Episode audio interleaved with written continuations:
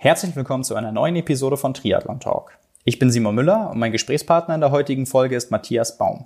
Matthias ist Gesundheitswissenschaftler, Therapeut für klinische Psychoneuroimmunologie, Trainer für medizinische Fitness und arbeitet für die Firma Artgerecht, unter anderem als Produktentwickler und Leiter für verschiedene Forschungsprojekte. Mit Matthias habe ich über die Rolle von Nahrungsergänzungsmitteln im Ausdauersport und Triathlon gesprochen. Wir haben über die Berechtigung, den Sinn und Unsinn bei Supplementen geredet und uns insbesondere den Themen Eisen und Aminosäuren gewidmet. Matthias erklärt dabei die wissenschaftlichen Hintergründe, warum es große Unterschiede bei den Tests zur Bestimmung der Eisenwerte gibt und wieso daraus häufig eine falsche und uneffektive Supplementierung entsteht. Des Weiteren erklärt er, wie man seine Werte wirklich zuverlässig bestimmen kann, welche Rückschlüsse man aus seinen Werten für die Ernährung oder die Supplementierung ziehen kann und welche Fettnäpfchen es bei der Zufuhr von Eisen zu beachten gibt. Anschließend beleuchtet er noch, welche Rolle Aminosäuren in der Ernährung, aber auch in der Nahrungsergänzung für die Regeneration spielen, wie wichtig dabei der richtige Zeitpunkt und die Menge der Zufuhr ist und warum der klassische Proteincheck nach dem Training vielleicht gar nicht die bestmögliche Variante ist, um seine Erholung auf nutritive Weise einzuleiten. Schön, dass ihr mit dabei seid und viel Spaß beim Gespräch. Ja, Matthias, erstmal schön, dass du da bist. Wir sitzen uns hier in Hamburg gegenüber. Ist auch nicht selbstverständlich in diesen Zeiten gerade. Ähm, wir wollen heute über ein Thema sprechen, was ja viele Sportler insbesondere zwangsweise beschäftigt, nämlich allgemein gegriffen Supplemente, Supplementierung im Ausdauersport, im Triathlon mit den Schwerpunkten Eisen, Aminosäure, Regeneration und Energieproduktion. Mhm. Ähm, bevor wir tiefer in die fachliche Materie einsteigen, vielleicht einmal zu dir. Du bist Gesundheitswissenschaftler, also hast einen wissenschaftlichen Hintergrund, bist außerdem Therapeut für klinische Psychoneuroimmunologie und ähm, medizinische Fitness betreust du, glaube ich, als Trainer auch noch nebenbei. Ähm, arbeitest momentan für artgerecht und bist da in die wissenschaftlichen Prozesse involviert.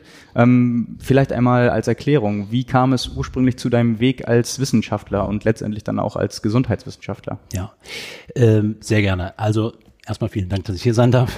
Ähm, der Weg, äh, wie das Ganze entstanden ist. Also ich bin nicht klassischer Wissenschaftler, der die ganze Zeit im Labor steht, sondern natürlich interessieren mich wissenschaftliche Prozesse, um letztlich das Bestmögliche sowohl in der Produktentwicklung als auch in einem Lifestyle-Konzept und ähnlichem mit zu bearbeiten. Und der Weg ist relativ lang. Also ich habe mal angefangen im Rettungsdienst bin dann über eine Heilpraktika-Ausbildung irgendwann mal zu einer physiotherapeutischen Ausbildung, Studium der Therapiewissenschaften, dann Studium Gesundheitswissenschaften und eben dem Bereich der klinischen Psychoneuroimmunologie gekommen und habe da verstanden, okay, es gibt Wechselwirkungen zwischen Psyche, Immunsystem, Hormonsystem und Ernährung, Bewegung, ähm, Regeneration spielen halt überall eine Rolle und ähm, das ist gleichzeitig auch mein Hobby.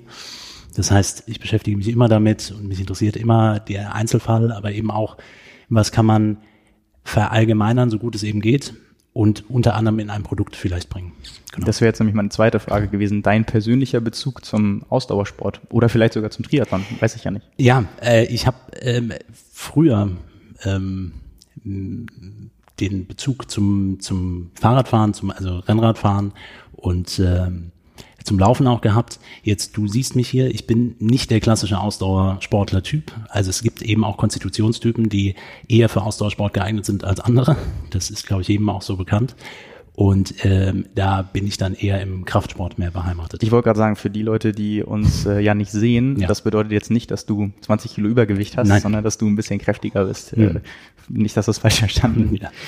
Ähm, genau. genau. Ja. ja, also da kommt so eigentlich meine, meine Richtung mehr her. Und natürlich bin ich großer Fan von Bewegung ganz grundsätzlich. Also ähm, unabhängig jetzt vom Sport ist Bewegung wahrscheinlich auch auf einen medizinischen Kontext betrachtet die Universalwaffe schlechthin. Und äh, da ist das Thema der Motivation und ähnlichem entscheidend, wie man die Leute dazu bewegen kann, sich zu bewegen. Ja, du hast gerade schon so ein bisschen anklingen lassen. Die Themen, über die wir schwerpunktmäßig sprechen wollen, betreffen natürlich nicht nur Sportler, mhm. sondern grundsätzlich erstmal alle Menschen, weil das ja teilweise auch Prozesse sind oder Mineralstoffe, Spurenelemente, die erstmal grundsätzlich auf alle zutreffen, die auch alle brauchen. Ähm, nun ist es aber so, dass ja Sportler da so ein bisschen ein anderes Verhältnis zu haben. Ähm, das wollen wir so ein bisschen aufdröseln. Vielleicht starten wir mal mit mit Eisen. Mhm. Ähm, soll ja auch so ein Hauptschwerpunkt heute sein. Dann ähm, gibt es, glaube ich, viele verschiedene Aspekte. Vielleicht äh, fangen wir einmal damit an, ähm, warum denn der Bedarf bei Sportlern erstmal höher oder anders ist als mhm. bei, ich sag jetzt mal, normalen Menschen oder Menschen, die nicht ganz so ja. viel Sport oder Ausdauersport treiben. Ja, also ich glaube, da ist wirklich spannend festzuhalten, dass Eisen wohl eines der wichtigsten Spurenelemente ist. Ja, wenn man sich überlegt, wie wichtig und in wie vielen Prozessen es beteiligt ist, denkt man sich wahrscheinlich, okay, man hat so 100, 150 Gramm vielleicht im Körper. Es sind drei bis vier Gramm im Körper. Mehr ist es nicht. Und ähm, Eisen muss über die Nahrung aufgenommen werden, das ist auch klar. Und da kommen wir gleich schon zu, zu ein paar Aspekten, die natürlich dann auch wieder einen ernährungsbedingten äh, Aspekt haben. Aber man verbraucht Eisen, sowohl für Stoffwechselprozesse, Energiegewinnungsprozesse, aber das Immunsystem braucht Eisen. Ähm, letztlich viele enzymatische Prozesse. Überall spielt es eine Rolle. Es ist relativ wenig und vor allen Dingen ist es in den roten Blutkörperchen enthalten. Dort wird Hämoglobin gebildet. Das ist ein Protein und in der Mitte ist ein Eisenatom und daran bindet Sauerstoff. So, das bedeutet gerade im Ausdauersport, glaube ich, ein wichtiges Thema, dass ähm, Sauerstoff passend ähm, transportiert werden kann. Und der erhöhte Bedarf gerade im Sport ist eigentlich naheliegend, wenn mehr Stoffwechselprozesse stattfinden, wird auch mehr Eisen verbraucht. Auch durch Schwitzen geht ein bisschen Eisen verloren. Und letztlich kommt jeder Prozess führt zu, zu einer Reduzierung und dann muss ich es irgendwie wieder abdecken. Aber auch Mikrotraumata, also intensives Training, äh, Muskelkater, Mikrotraumata, äh, Verbrauch von Eisen und dann geht immer ein bisschen was verloren. Hm, zwei Fragen, die ich mir dann direkt stellen würde, ist einmal, wie individuell ist da der Verbrauch? Also vielleicht auch, du hast gerade gesagt, von, von was das unter anderem abhängen mhm. kann. Und ähm, ja, die, die Messbarkeit. Also eben dann in intensiven Trainingsphasen, wie kann man sich möglichst schnell und einfach ähm, darauf verlassen, was man dann eben braucht. Und dann eben auch die, die weitere Frage, äh, muss man das über Supplemente abdecken oder ja. kann man das über Ernährung machen? Und das ist, glaube ich, ein ganz entscheidender Punkt. Die Messbarkeit, wenn ich das aus einem medizinischen Aspekt betrachte, sind es letztlich Laborparameter, die man bestimmen kann. Ich kann Serum-Eisenwert bestimmen, ich kann Ferritin, also einen Speicher, Eisenspeicherwert bestimmen, einen Transferinwert, da geht es dann um Transporter für Eisen, wie sind die gesättigt, wie sind die Rezeptoren dafür. Also da gibt es relativ viel bis hin zum Hämoglobinwert, Erythrozyten, also rote Blutkörperchen, wie das aussieht. Das wäre mehr so die, der diagnostische Part. Es gibt aber keine Faustformel für, wenn ich mhm. 17 Stunden die Woche trainiere, dann brauche ich so und so viel Eisen. Da kommt nämlich genau dieser individuelle Aspekt, der sich von Geschlecht zu Geschlecht auch nochmal unterscheidet. Bedeutet, Frauen resorbieren Eisen ein bisschen besser als Männer, aber alles bewegt sich in einem Bereich zwischen 8 bis vielleicht 15 Prozent dessen, was ich an Eisen oral aufnehme, also über die Nahrung aufnehmen kann. Mhm. Und auf den zweiten Aspekt, den du gerade sagtest, was, wie kann ich das abdecken, brauche ich ein Supplement, ist ein ganz wichtiger Aspekt zu sagen, Erstmal nein, braucht man natürlich nicht. Ähm, rein theoretisch reicht eine gute Ernährung aus. Wenn Supplement die einzige Lösung wären, dann wären wir heute nicht hier. Das muss man halt ganz klar sagen. Ja. ja. Aber es ist dann schon entscheidend, was nehme ich zu mir? Und dann ist entscheidend, wenn wir jetzt gleich ein bisschen tiefer vielleicht noch einsteigen, was macht den Eisenhaushalt eigentlich aus und was bedingt Eisenwerte und den Mangel an Eisen? Dann merkt man, dann geht es nicht nur um Ernährung. Ja, was ja auch so ein Klassiker ist, ähm, auch in der Allgemeinbevölkerung ist, dass ein Eisenmangel, ich sag mal, diagnostiziert wird beim Blutspenden, äh, bei einer Blutentnahme. Das genau. ist wahrscheinlich auch der klassische Weg, um das festzustellen. Genau. Ähm, wenn wir jetzt auch über, über Leistungssport ähm, sprechen, wo das eben auch einen Leistungsverlust bedeuten kann, wenn man unterversorgt ist, ja. wie regelmäßig sollte man das denn kontrollieren lassen? Also je nachdem, wenn man, ich glaube, Profisportler, mit denen wir auch zu tun haben, die lassen das zwischen zwei bis dreimal pro Jahr checken, weiß ich. Dann ist immer die Frage, was lässt man checken? Das, wie du richtig sagst, wenn ich standardmäßig ähm, mein, mein Blut untersuchen lasse, dann kriege ich ein kleines Blutbild gemacht. Das heißt, ich gucke auf den Hämoglobinwert und Erythrozytenwert und wenn der erniedrigt ist, heißt es, okay, das ist ein Eisenmangel. Mhm. Eisenmangel, latenter Eisenmangel fängt viel früher an. Und da ist ein guter Wert die, der sogenannte Ferritin, der Eisenspeicherwert. Und der ist von Labor zu Labor unterschiedlich, aber man spricht von ungefähr 30 Nanogramm pro Milliliter, sollte er mindestens sein. Und da ist gerade bei Frauen das häufig deutlich niedriger. Und ähm, die ähm, Schweizer Sportmedizinervereinigung, die sich intensiv damit ähm, äh, beschäftigt haben, setzen den auf 50 Nanogramm pro Milliliter. Also wenn ich Leistungssport mache, sollte der diesen Wert haben. Und das hängt unter Umständen, weil Eisen in so vielen Prozessen mit in, in Verbindung steht, kann es gut sein, dass Symptome wie Müdigkeit, Abgeschlagenheit, Leistungsverlust, irgendwie man wundert sich, was habe ich jetzt anders gemacht? Letztes Jahr ging es doch viel besser ähm, oder noch vor ein paar Wochen ging es besser. Dann und es wird nicht untersucht und im normalen Blutbild fällt es noch nicht auf, dann geht es unter Umständen unter. Deswegen breitere Eisendiagnostik. Dafür plädiere ich. Wie ist denn so die, die Veränderbarkeit äh, des Eisenspeichers? Also wenn du sagst zwei, dreimal im Jahr, das ist vielleicht mhm. ein Richtwert. Genau. Ähm, wäre das auch der Optimalwert? Also kann man eben sagen, wenn ich einen Eisenmangel habe, dann ähm, fokussiere ich das irgendwie fünf bis sieben Tage und dann ist das gegessen oder mhm. wie muss man sich das vorstellen? Spannend ist, glaube ich, wenn jetzt dieser Eisenmangel, bleiben wir mal dabei, der ist diagnostiziert, was wäre die Standardempfehlung? Mhm. Wahrscheinlich Du nimmst ein Supplement oder ein oder kriegst es verschrieben. Also dann bekommt man ein sogenanntes freies Eisenpräparat, also ein Eisensalz. Das ist dann zweiwertig oder dreiwertig, also es hat ist, welche Ionen, wie, wie das binden kann. Zweiwertiges Eisen kann direkt im Darm aufgenommen werden. Aber freies Eisen im Darm sorgt für Dysbiosen, also Fehlverteilung der Darmbakterien und eher zu proentzündlichen Prozessen im Darm. Das heißt, wenn die Lösungsstrategie ist, da ist ein Eisenmangel und ich gebe jetzt einfach nur Eisen rein, wird zu wenig resorbiert und das ursprüngliche, das eigentliche Problem wird nicht gelöst. Was ich mich dabei frage, ist, weil wenn man das ganz häufig sieht, wenn man sich Supplemente anguckt, mhm. dann wird Eisen ganz oft in Verbindung mit Vitamin C angeboten. Genau.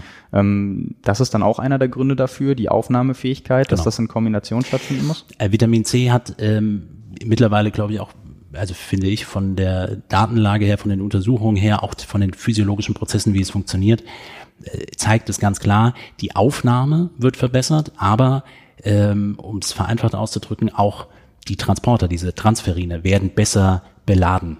Also wenn Eisen, dann zusammen mit Vitamin C, das macht auf jeden Fall Sinn. Und das kann man unter Umständen auch schon mit einer ausgepressten Orange hinbekommen. Aber es hängt ein bisschen von der, wenn man jetzt das ähm, therapeutischer mehr betreut oder eben auch in einem, in einem Coaching mehr betreut, dann sollte man schon gucken, dass die Menge passend ist an Vitamin C, die mit dazu aufgenommen wird. Aber so als grobe Richtlinie, wenn du ein Eisenpräparat nimmst, dann nimm halt noch einen Orangensaft mit dazu, so ungefähr. Mhm.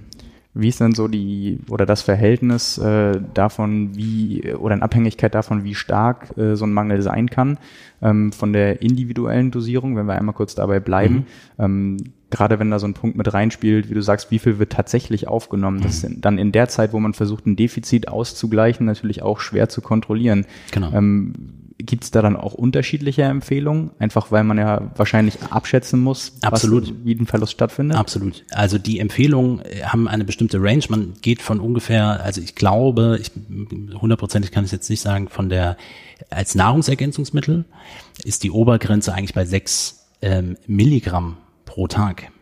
Das ist gefühlt nicht wirklich viel. Mhm. Ähm, viel mehr wird, eher auch mit, mit, ähm, mit schädlichen Verbindungen, ähm, also Nebeneffekten wie Magenbeschwerden, Übelkeit, Durchfall, Verstopfung. Das ist ja das, was, was die Symptome dann häufig dabei sind, wenn man das supplementiert. Und man sieht aber, dass die Produkte meistens sehr hoch dosiert sind, weil man ja denkt, ah, es wird ja gar nicht so viel aufgenommen. Also mhm. muss ich dementsprechend äh, die Menge äh, möglichst, möglichst hochhalten, dass, dass viel reinkommt. Ja. Gibt es einen Punkt, an dem man sagen kann, oder beziehungsweise wenn es ihn gibt, wo liegt dieser Punkt, dass man sagen müsste, der Eisenmangel ist so akut, dass man ihn nicht mehr über eine fokussierte Ernährung, sage ich mal, ausgleichen kann, sondern dass man wirklich, um das in den Griff zu kriegen, zu Supplementen greifen muss? Ja, das ist ganz klar und das ist eine medizinische Indikation und dann sprechen wir von Eisenmangelanämie. Mhm. So, dann ist nicht nur ein Ferritinwert erniedrigt, sondern dann ist der Hämoglobinwert extrem niedrig die Erythrozyten niedrig, die sind dann anders in Form und Volumen. Ähm, ähm, da hat man dann massive Veränderungen und das ist auch nicht etwas, was man mal eben so ausgleichen kann. Spannend ist dieser Bereich, sage ich mal, eines latenten Eisenmangels, wo der Sportler, die Sportlerin schon merken, irgendwas stimmt hier nicht. Mhm. Der Wert wird typischerweise nicht kontrolliert. Wenn man jemanden hat, der es kontrolliert, merkt man, der Wert ist relativ niedrig. Und wie das mit so Grenz- und Referenzwerten immer ist, 30 Nanogramm pro Milliliter oder 50, da ist ja noch ein bisschen Luft auch nach oben. Mhm. Und das hat natürlich mit dem, wie viel Eisen ist vorhanden und wie wird es transportiert, wirklich sehr entscheidend. Vielleicht einmal Bezug nehmen darauf, äh, du hast gerade schon gesagt, ja. wenn man merkt, es stimmt irgendwas nicht, Müdigkeit hast du auch schon angesprochen. Ja. Kann man ungefähr einschätzen oder sagen, wie groß so ein Leistungsverlust sein kann im Ausdauersport. Also natürlich wird das ähm, mit zunehmender Unterversorgung deutlich schlechter oder schlimmer sein oder die Symptome verstärkt. Aber wie muss man sich das so vorstellen, was für einen Einfluss das letztendlich haben kann? Also es gibt Untersuchungen, die klar eine Korrelation und auch eine, einen kausalen Zusammenhang ziehen zwischen ähm, Anzahl der Wochentrainingsstunden und Ferritinwert. Okay. Und da kann man, es ist eine Untersuchung, an, die an Frauen gezeigt worden ist, weil Frauen immer noch mal ein bisschen mehr unter Umständen noch an, an Eisenmangel leiden. Aber es, man kann relativ klar sagen, wenn meine Wochenleistungs- oder Trainingseinheiten ähm, die 13, 14 Stunden überschreiten, dann ist definitiv der Ferritinwert davon betroffen. Mhm. So, das ist ein, ein, ein grober Richtwert. Dann muss man wirklich danach schauen, was, was kommt dann ähm, an individuellen Werten nochmal dabei raus. Aber es betrifft, es betrifft ganz viele und es ist unter Umständen das, warum dann Regeneration auch nicht so gut funktioniert. Also da hängt Eisen logischerweise mit in Verbindung. Jetzt ist ja zum Beispiel bei anderen ähm, Supplementen oder auch einfach ähm, weitergefasst sogar Makronährstoffen wie Protein. Ähm, klar, man sagt, man, nimmt das nach dem Training, um mhm. die Regeneration zu fördern und mhm. so weiter. Ist es bei Eisen auch so, dass man optimale Zeitpunkte als Sportler für eine ja. Einnahme definieren kann? Die sind aber relativ allgemein. Eisen und ähm, auch andere äh, Sachen, sprechen wir vielleicht gleich nochmal drüber, die sollten losgelöst der Mahlzeit eingenommen werden. Mhm. Morgens am besten oder und abends.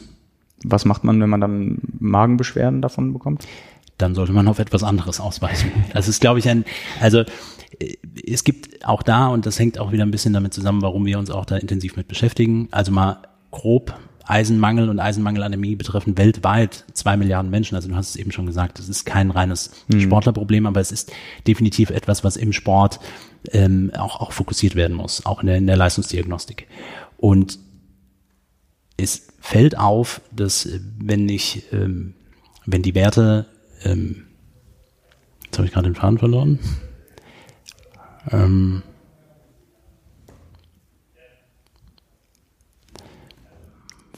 es, es, es, ging darum, wie, wie groß ein Verlust sein kann bei, ähm, bei Sportlern. Wie, wie, wie groß er sein kann, beziehungsweise wann die Supplementierung sinnvoll ist, hatten wir halt eben auch noch. Ja, ähm, genau. Ähm, Genau, jetzt weiß ich wieder. Wenn man dann supplementiert, dann entstehen häufig Nebenwirkungen. Also mhm. das, da gibt es auch ganz klare Punkte, wo man, äh, wo man weiß, ein, es kommt im, im Regelfall eigentlich zu Nebenwirkungen. Mhm. Und wenn es nur der schwarz verfärbte Stuhl ist. Mhm. Aber wie du richtig sagst, was ist, wenn man das nicht bekommt? Dann wird häufig ausgewichen auf ein dreiwertiges Eisen. Das okay. wird dann nicht so gut aufgenommen sorgt aber im Darm auch wieder unter Umständen für Probleme. Jetzt wäre ein interessanter Punkt, etwas zu sich zu nehmen, was vielleicht ähm, eher nicht direkt nur mit Eisen in Verbindung steht. Also zum Beispiel pflanzliche Eisenquellen sind hilfreich. Und wenn ich die kombiniere mit Vitamin C, ist das schon mal ein, ein sinnvoller Aspekt.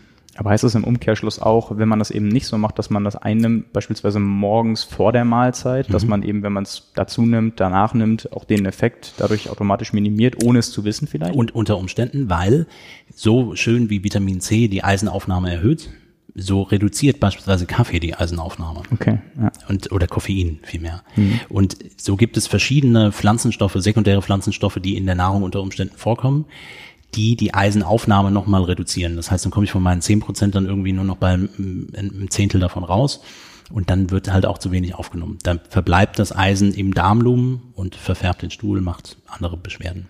Genau. Was wäre dann so eine Faustregel für die Ausdauersportler, auch unabhängig jetzt von irgendwie Profis, sondern den, ich sag mal, durchschnittlichen Triathleten? Mhm. Nehmen wir jetzt einfach mal ähm, 10 bis 12 Wochenstunden als Training, mhm. der jetzt eben sagt, ähm, ich, ich weiß das gar nicht so genau, Blutspenden bin ich auch nicht so häufig. Ja. Ähm, kann man wahrscheinlich als allgemeinen Rat sagen, es kann nicht schaden, das mal zu kontrollieren, Blutbild machen zu lassen. Auf jeden Fall. Was wären denn so deine, deine Faustregeln für eine Herangehensweise, wenn man sich dem Thema mal ein bisschen genau. mehr widmen möchte? Also wenn man überhaupt nicht in, in medizinischer Betreuung ist, leistungsdiagnostischer Betreuung ist, dann würde man wahrscheinlich hingehen und sagen, ich würde gerne mal ein paar Werte wissen. Mhm. So, und dann wird das kleine Blutbild bestimmt. Das kleine Blutbild war das eben rote Blutkörperchen, äh, Hämoglobinwert, weiße Blutkörperchen, aber noch nicht ausdifferenziert, welche weißen Blutkörperchen. So, das ist schon das ganze kleine Blutbild. Und äh, dann kann man eben vielleicht auch ansetzen und sagen, mich würden meine Eisenwerte interessieren. Und jetzt ist es wichtig, dass nicht nur der sogenannte Serum-Eisenwert bestimmt wird, also das, was an freiem Eisen sozusagen im Blut oder im Serum unterwegs ist, sondern jetzt wirklich auch zu sagen, okay, Transferin wäre interessant, das waren die Transporter für Eisen und äh, Ferritinwert. Und dann hat man schon mal einen guten Mix, um zu gucken, passt das oder passt das nicht. Wie groß ist denn die Gefahr, wenn man eben nicht alles auf einmal machen lässt, sondern nur Teilaspekte, dass man daraus eben dann falsch supplementiert oder Umständen oder unter Umständen auch, auch gar nicht, obwohl man es eigentlich müsste. Ja, ich befürchte, ohne da jetzt irgendwie jemandem zu nahe treten zu wollen, ich glaube, dass die Supplementierung häufig falsch gemacht wird, weil die Werte bestimmt werden, ein Serumeisenwert bestimmt wird, der wird als niedrig eingestuft und dann wird gesagt, wir machen jetzt ein, es kommt ein, ein Supplement wie, also ein zweiwertiges Eisenpräparat und die Leute, die vielleicht jetzt auch zuhören und das schon mal verwendet haben und Nebenwirkungen haben, die wissen, dass die das nicht dauerhaft einnehmen werden, mhm. weil, weil die Beschwerden so unangenehm sind, dass sie sagen, äh, das setze ich wieder ab.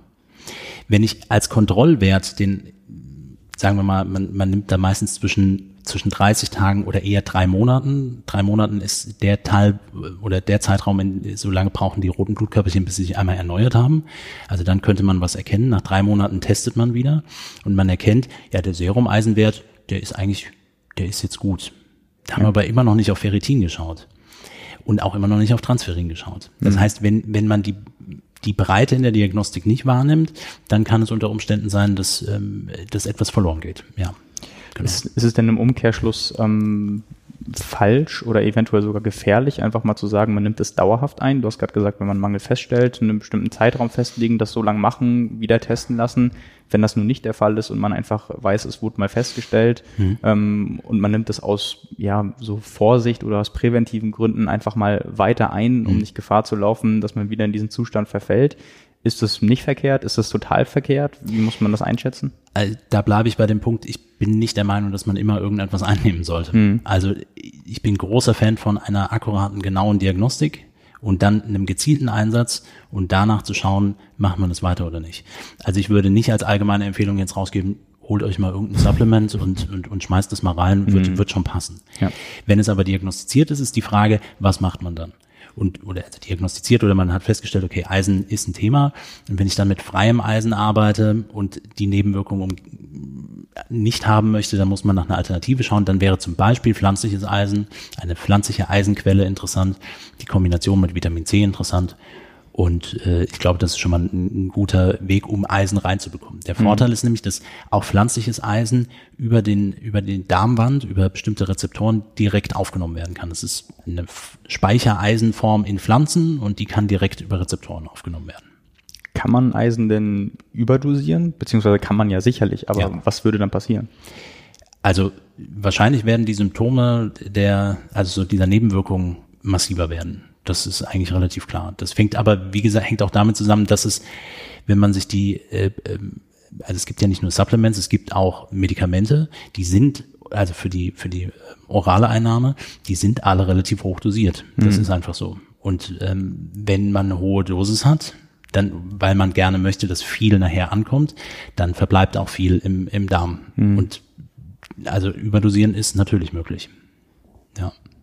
Wie ist es so generell mit der, mit der Einnahme? Gibt es da im, in Bezug auf äh, Wettkampfgeschehen irgendwelche Regeln, dass man Supplemente, wenn man es denn einnimmt, äh, da rechtzeitig absetzen muss, um da vielleicht auch die Chance von Nebenwirkungen zu minimieren oder sowas? Oder kann man das einfach bis zum Rennen morgen vorher, Rennwoche irgendwie da machen, macht ich, das keinen Unterschied. Äh, wüsste, also bleibe ich jetzt nochmal bei, äh, bei freien Eisenpräparaten. Wahrscheinlich sind die, wenn die Nebenwirkungen da sind, so unangenehm, dass man nachher sagt, ich kann das gar nicht nehmen, mhm. weil äh, jeder weiß, dass während eines Wettkampfes Magen-Darm-Beschwerden sehr kontraproduktiv sind. Mhm.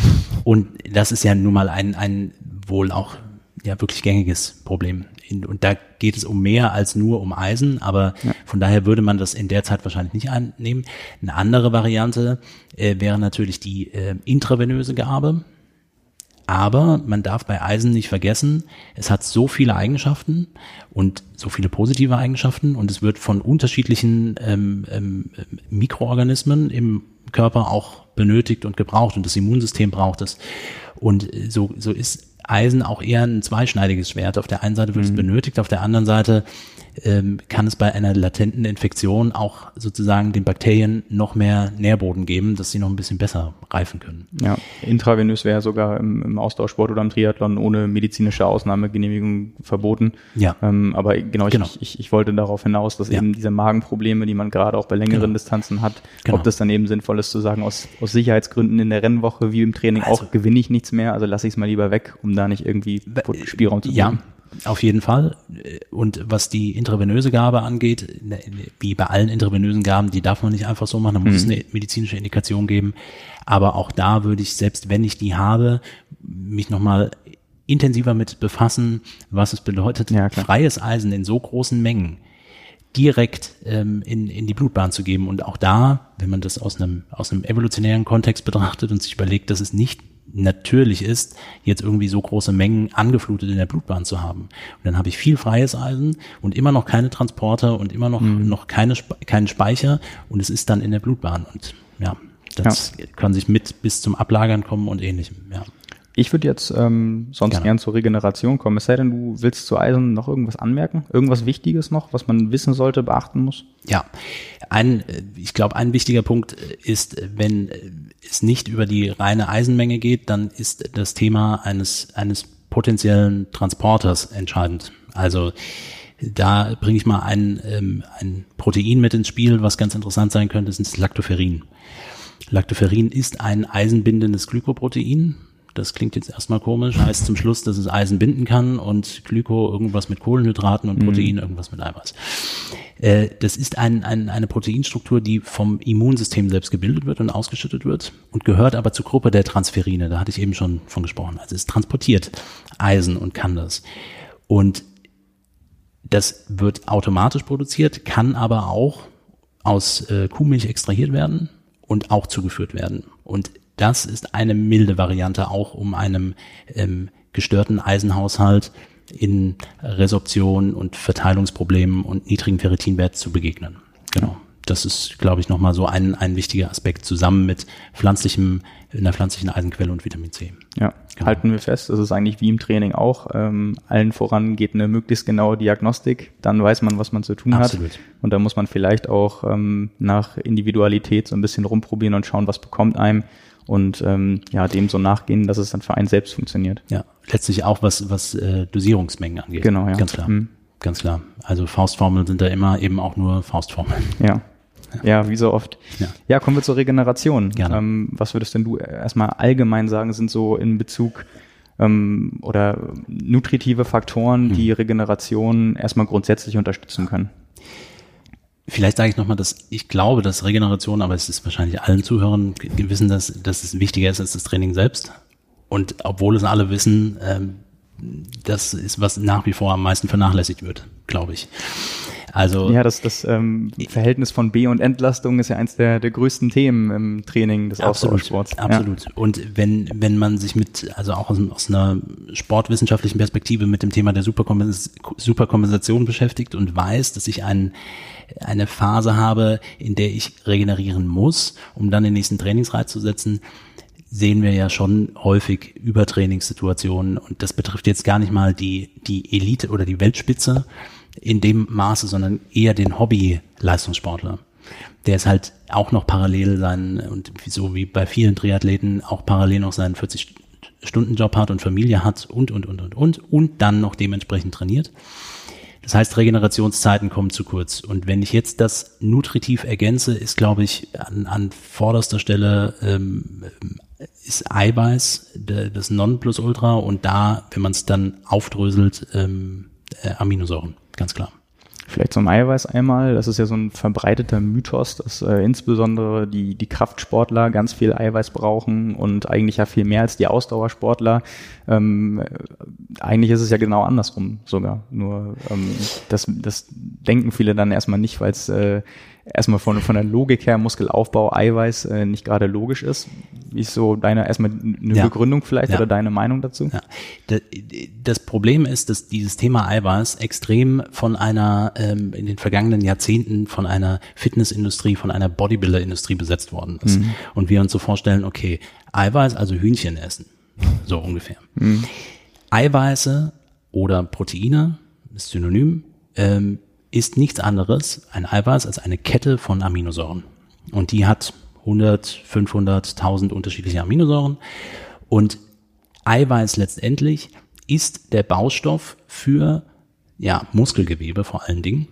Und da kommt es eigentlich auch her, dass ein Bodybuilder, ein Hypertrophiesportler sehr viel Gewebe kaputt macht und neu aufbauen möchte. Dafür braucht er Proteine und im Speziellen eben Aminosäuren. Und das gilt aber für jede Sportart sonst auch, weil aus ähm, Eiweiß, die ich, das ich über die Nahrung aufnehme, nicht nur ähm, Aktin und Myosin aus der Muskulatur gebildet wird, sondern jeder Rezeptor, jedes Enzym, ähm, jede, eigentlich jede Struktur, die der Körper selbst bilden kann, jedes Hormon, alles braucht Aminosäuren. Und von daher muss auch jeder ausreichend zuführen. Mhm. Jetzt gibt es diese, das, was man so kennt, wie viel Otto Normalverbraucher nimmt ein Gramm pro Kilogramm Körpergewicht pro Tag, der Ausdauersportler 1,5, der Kraftsportler 2 Gramm. Also das sind so diese, auch wieder, mhm. kommen wir wieder zu den Faustformeln zurück. Hier lohnt es sich unter Umständen auch über Aminosäurenprofile labordiagnostisch vielleicht mal zu gehen, um mal zu gucken, ob das ausreichend da ist. Aber ich, kurzum, es muss ausreichend Eisen äh, das auch, das auch, das auch ausreichend Protein zugeführt werden. Ja. Das ist äh, absoluter Fakt und das gilt für jeden. Ja. Und es gehört dann zu einer, das ist eben auch Teil des Trainings. Ähm, und das gilt für Ausdauersportler eben auch, dass man nicht nur irgendetwas isst, sondern zeitlich richtig ist, dass man auch passend regenerieren kann. Und äh, dann ist die Frage, was man isst. Also äh, nutritiv würde ich sagen, nicht nur das äh, qualitativ, was ich zu mir nehme, sondern von der Frequenz, von der Nahrungsfrequenz, wann esse ich, wie häufig esse ich, ähm, macht es Sinn, wenn ich abends nach getaner Arbeit ähm, nochmal zwei, drei Stunden aufs Rad gehe und dann nochmal eine ordentliche Mahlzeit esse? Was macht das mit meiner Regeneration? Was macht es mit meinem Biorhythmus? Was verändert sich unter Umständen dabei? Und ähm, warum kann ich dann vielleicht nicht gut regenerieren? Bevor wir da zum konkreten Einsatz Gerne. vielleicht einmal kommen, du hast gerade gesagt, es ist auch möglich, das ähm, feststellen zu lassen.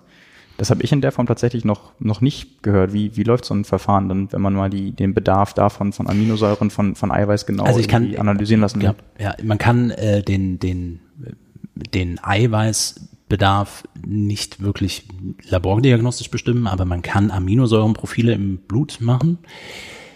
Da kann man darüber diskutieren, ob das jetzt die beste Variante ist. Mhm. Ähm, es gibt eben so bestimmte Aminosäuren, die, die interessant sind für, gerade für das Immunsystem, für die Bildung bestimmter Hormone wie Adrenalin, Nor Noradrenalin, Dopamin. Äh, da brauche ich die Aminosäure Tyrosin für äh, dieses das Glücklich-Hormon, Serotonin und Schlafhormon, Melatonin brauche ich Tryptophan. Da kann man eben schon mal schauen, wie das ausgeglichen ist und man kann im Blutserum Albumin bestimmen. Das ist das häufigste Eiweiß im, im, im Blut und das gibt so einen Richtwert, ob die Eiweißmenge ausreichend ist oder nicht. Aber es gibt jetzt nicht so ein klassisches, okay, da ist zu wenig, jetzt nimmt die, die Aminosäure. Eigentlich gleiche Frage wie vorhin beim Eisen auch schon. Wo ist die feine Grenze zwischen Supplementierung und gesunder Ernährung? Ähm, Der Fokus liegt definitiv auf gesunder Ernährung. Mh. Man darf halt nicht vergessen, wenn, wir können das ja mal ausrechnen, ein, ein nehmen wir nur mal ein Gramm pro Kilogramm äh, Körpergewicht Ei, Eiweiß pro Tag. Mhm. Sind dann bei irgendwas zwischen 60 und, und, und, und 70 Gramm pro Tag. Jetzt hat ja ein, ein Hühnchen nur eine bestimmte Prozentzahl an, an, an Proteingehalt. Jetzt muss man das umrechnen. Das heißt, ich habe zum Schluss eine große, unter Umständen auch große Mengen, die ich zu mir nehmen muss. Ich glaube, es ist wichtig, auch für die, die sich vegetarisch oder vegan ernähren, ich brauche nicht unbedingt Fleisch, Fisch oder Geflügel, um Eiweiß abzudecken. Mhm. Weil wenn Eiweiß letztlich nichts anderes ist als Aminosäuren, dann machen das Pflanzen genauso. Und auch Pflanzen haben Proteine und einen Proteingehalt. Da geht es eher um dieses Thema der biologischen Wertigkeit. Das ist das Prinzip, es gibt eine Kette von Aminosäuren und eine Aminosäure ist meistens der limitierende Faktor, um, im, wenn es resorbiert worden ist im Körper, wieder neue Eiweiße daraus zu bilden, körpereigene Eiweiße daraus zu bilden. Und ähm, das ist bei tierischem Eiweiß geht es etwas besser als bei, ähm, bei pflanzlichem Eiweiß. Aber ich kann über die Kombination bestimmter pflanzlicher Eiweißquellen das eben auch dementsprechend potenzieren. Genau, Wert ist da, glaube ich, 100, also ab 100 wird gerechnet und 100 genau. wäre dann das Ei. Das wäre das Ei oder bei Säuglingen die Muttermilch. Hm, genau, ja. Genau, das wären die WHO-Referenzwerte und ähm, Jetzt ist aber biologische Wertigkeit nicht der, der, der einzige Faktor. Also daran sollte man sich nicht nur halten oder auch nur danach schauen, okay, wenn ich jetzt die Eiweißquelle mit dem noch kombiniere, dann potenziert sich das nochmal um es macht auch nicht so viel Sinn. Ja, vielleicht einmal zum, ähm, was du gerade schon angesprochen hast, äh, einmal Zeitpunkt und mhm. einmal dann tatsächlich, weil du meintest wieder Faustformeln. Ja. Ähm, wenn man es eben nicht genau bestimmen kann, muss man sich ja an irgendwas orientieren. Mhm. Kann man da auch in, in Bezug auf die ja, Dosierung pro Tag ähm, sagen, 1,5 Gramm Eiweiß pro Kilo Körpergewicht wäre tatsächlich empfehlenswert. Gibt es da gewisse Richtwerte? Ja, das ist, das ist kein verkehrter Richtwert um mal überhaupt irgendwie, also je nachdem, wie intensiv man sich mit Nahrung mhm. und Ernährung beschäftigt, wäre das auf jeden Fall mal etwas, wo man nachgehen kann. Aber das weiß man dann selbst auch. Und wenn man eben Leistungssport am besten noch betreibt während seinen, seines normalen Alltags, dann merkt man plötzlich, okay, das ist ganz schön aufwendig, jetzt die passenden mhm. äh, Zusammensetzungen zu finden und ähnlichem. Also deswegen, ich kenne das aus meiner therapeutischen Praxis noch, da waren es weniger Leistungssportler, aber ähm, die Leistungssportler, die da waren, auch. Es muss einfach sein, es muss irgendwie funktionieren. Und es muss am besten über einen längeren Zeitraum funktionieren und nicht nur irgendwie eine Woche. Mhm. Und da zeigt es sich eben schon, dass das, das reine Berechnen unter Umständen für viele zu kompliziert ist. Also muss ich mir eher überlegen, welche Nahrungsquellen suche ich mir denn aus, was möchte ich denn essen und man kombiniert das und dann kann man zumindest mal im Groben überschlagen, auch was eine Kalorienmenge angeht und ähm, damit arbeiten. Aber ich würde es jetzt, wer es nicht wirklich unbedingt braucht, auch nicht jede kleinste Mahlzeit und Zusammensetzung äh, differenzieren. Weil wir auch immer noch nicht wissen, und das ist, glaube ich, ein großes Problem der Ernährungswissenschaften, da wird sehr von, von der Nahrung aus betrachtet. Ein Apfel hat so und so viel Vitamin C, was mhm. er oftmals gar nicht mehr hat, weil es weggezüchtet ist. Aber äh, das und das ist dort drin und deswegen solltest du das essen. Aber wir sollten lieber den Blick wenden zu uns selbst und sagen, mein Organismus nimmt bestimmte Sachen vielleicht gar nicht so gut auf. Also das ist so eine gängige Frage, macht es Sinn, Rohkost zu essen oder alles zu kochen? Mhm. Die Roh Koster sagen, naja, wenn du das kochst, dann gehen Vitamine kaputt. Und die, die kochen, sagen, wenn ich es nicht koche, weiß ich gar nicht, ob mein Darm es schafft, das so zu verdauen, dass ich das aufdröseln kann, dass ich das nachher überhaupt resorbieren kann, was auch ein wichtiger Aspekt ist.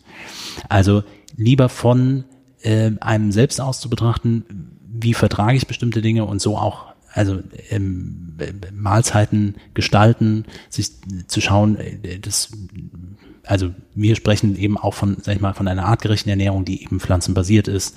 Da kommt dann unter Umständen äh, Fisch noch mit dazu. Da kommt unter Umständen ähm, ähm, etwas Geflügel mit hinzu, aber gar nicht so viel äh, Fleisch unbedingt und das funktioniert wunderbar. Da lohnt es sich auch nicht jetzt immer in die Diskussion einzusteigen, ja, aber Fisch hat doch Schwermetallbelastung und, und, und. Also da wird man immer wieder die Diskussion finden, aber trotzdem hat Nahrung dann immer noch bestimmte Vorteile. So. Und das wäre meines Erachtens der erste Step zu sagen, okay, wie kann ich mir Mahlzeiten einteilen? Und dann das, was ich eben gesagt habe. Wichtiger als das, was ich dann zum Schluss esse, ist, wann ich esse und wie viel ich esse und wie häufig ich esse. Und da, glaube ich, liegt ein bisschen auch der Schlüssel für die, für eine in Richtung Faustformel zu sagen, wie sinnvoll ist es, fünf, sechs Mahlzeiten am Tag zu essen oder macht es Sinn, weniger häufig zu essen und dafür gebündelt zu essen? Und wenn ich abends zu spät trainiere und ich danach noch esse, verschiebt sich unter Umständen mein Biorhythmus. So, jetzt habe ich viele Aspekte angesprochen. Ich sehe es schon, äh, was zum Schluss dafür sorgt, dass Regeneration nicht gut stattfinden kann. Mhm. Also da würde ich mich eher darauf fokussieren, wie kann ich mein Training einplanen, äh, damit das mit der Mahlzeit noch einhergeht. Ja, also lässt ja auch schon rausklingen, ist ja auch klassisch im, im Ausdauersport, ähm, dann die Zufuhr nach dem Training auf jeden Fall. Das ist wahrscheinlich so Regel Nummer eins auf jeden Fall. Das ist absolut, also Bewegung, ich betrachte es gerne aus einem evolutionären Kontext. Ich muss mich erst bewegen, bevor ich was zu essen finde. Mhm. Punkt. Das ja. ist Fakt. Und unser Körper funktioniert so. Und da ist das Thema, das auch, ist wahrscheinlich auch wieder immer wieder ein, ein häufiges Thema, was auch nüchtern Training beispielsweise angeht oder nüchtern Bewegen angeht. Es muss ja noch nicht mal eine intensive Trainingseinheit sein. Der Körper ist dafür gemacht. Der Körper hat alle Ressourcen, um erstmal selbst Energie zu produzieren, damit man danach essen kann. Also evolutionär, einen Kühlschrank gibt es eigentlich nicht. So, jetzt das wäre so der, der erste Step. Und ähm, das gilt logischerweise auch für eine Trainingseinheit und im Anschluss danach zu essen. Aber auch nicht ähm, fünf Minuten danach. Mhm. Das ist auch wichtig.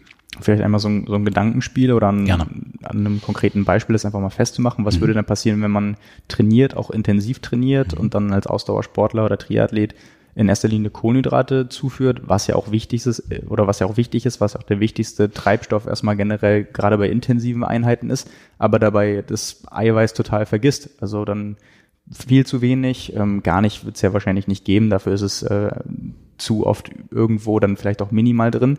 Aber wenn man das total vernachlässigt, was würde dann passieren oder eben auch nicht passieren? Äh, was dann passiert, ist äh, ein äh, keine, also ich nenne es mal keine Regenerationsleistung mehr. Äh, Abbau von Gewebe. Und davon rede ich nicht nur vom Muskelgewebe. Also nicht nur, dass ich nicht Gewebe, neues Gewebe aufbaue, sondern äh, dass ich eher auch bestehendes Gewebe abbaue. Wenn ich alles nur, wenn ich an den Makronährstoffen festmache und alles nur über ähm, Fett und, und Kohlenhydrate abdecke und die Proteinmenge zu niedrig habe, dann habe ich es eben schon gesagt, dann fehlen unter Umständen ähm, Aminosäuren, die ich dafür brauche, also aus dem Eiweiß rausgeholt, bestimmte Aminosäuren, die ich jetzt für bestimmte Hormone oder Neurotransmitter bräuchte, sowas wie Dopamin oder Serotonin. Das heißt, dann bin ich vielleicht lethargisch und etwas depressiv verstimmt, bis hin zu Schlaflosigkeit. Mhm. Das sind dann auch wieder so Symptome, so allgemeine Symptome, die man unter Umständen mit einer ordentlichen Proteinmenge auch äh, verändern kann. Und, und das geht unter Umständen auch schon sehr schnell, wenn man das mal testet. Mhm. Deswegen muss, sollte man an der Stelle auf die Eiweißmenge und vor allen Dingen auf die Aminosäurenmenge schon achten, die man zu sich führt. Das gilt für Kohlenhydrate eher weniger. Fette, davon mehrfach, also mehrfach ungesättigte Fettsäuren, die essentiell sind und Aminosäuren, die essentiell sind. Auf die sollte man hauptsächlich achten, dass man die wirklich abdecken kann, genau wie Vitamine. Vielleicht auch da dieser schmale Grad, ähm, Empfehlung von dir, ab wann macht mh, eine Supplementierung von Aminosäuren Sinn? Das macht meiner Meinung nach immer dann Sinn, wenn ähm, man in der Regeneration unter Umständen das Gefühl hat, so richtig gut komme ich nicht aus dem Quark, so nach vielen Einheiten und ähnlichem. Das hängt immer vom Trainingsziel ab. Also die Sportler, die ich betreue im, im Hypertrophiebereich, oder betreut habe, die müssen Aminosäuren nehmen, weil die haben ja auch ein bestimmtes Ziel damit zu verfolgen. Weil wiederum gibt es andere Aminosäuren, das die, die kennt man, diese verzweikettigen Aminosäuren, also BCAAs. Da ist, die können ähm, in der Zelle andocken oder an der Zelle andocken und dafür sorgen, dass die Zelle wächst. Das ist, deswegen werden die von, von ähm, im Hypertrophietraining gerne mit verwendet, vorher und nachher.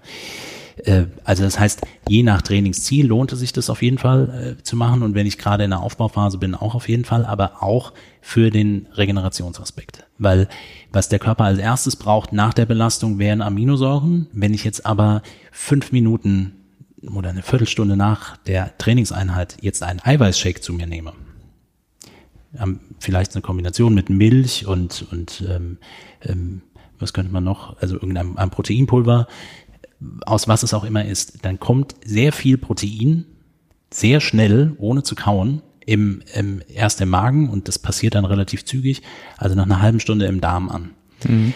Und unter Stressbelastung, das weiß man auch, also Stress ist sympathische Aktivität, dann funktioniert Verdauung nicht so gut.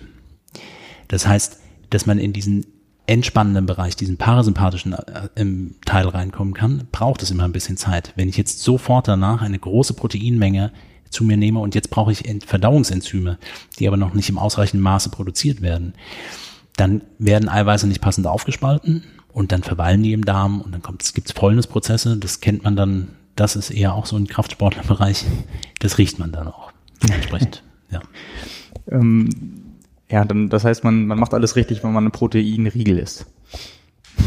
Und es nicht komplett mischt und nur als Flüssigkeit zu sich nimmt. Also ich, ich, ich glaube, dass die für die direkt im Anschluss äh, die zugeführte Eiweißmenge sehr gut über Aminosäuren abzudecken sind. Hm. Und dann macht es Sinn, freie Aminosäuren zu verwenden. Also so wie es es bei BCAAs auch gibt, gibt es ja auch andere äh, freie Aminosäuren und dann möglichst all die Aminosäuren, die sogenannten proteinogenen Aminosäuren, also die, die Proteine im Körper bilden können. Ich brauche nicht alle Aminosäuren, die es gibt. Es gibt mehrere hundert. Ich brauche nur die, die dann zum Schluss Eiweiße bilden können. Und da würde ich nicht differenzieren zwischen essentiell und dem aus dem Englischen falsch übersetzten nicht essentiellen. Ähm, essentiell heißt letztlich nur, die können wir selbst nicht bilden, mhm. was nicht bedeutet, dass die anderen nicht wichtig sind.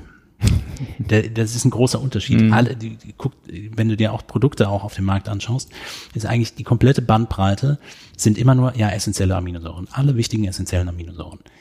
Aber was ist mit den anderen? Und dann sagt man, ja, aber aus den essentiellen kann ich die ja bilden. Aber es gibt bestimmte Stoffwechselsituationen, dann kann der Körper das nicht ausreichend machen. Das ist unter Stress beispielsweise so. Mhm. Oder Infektionen oder ähnlichem, da funktioniert es nicht so gut. Und äh, von daher macht es schon Sinn, ähm, auch, auch wirklich alle Aminosäuren äh, in einer bestimmten Zusammensetzung äh, zu, dann auch zu supplementieren.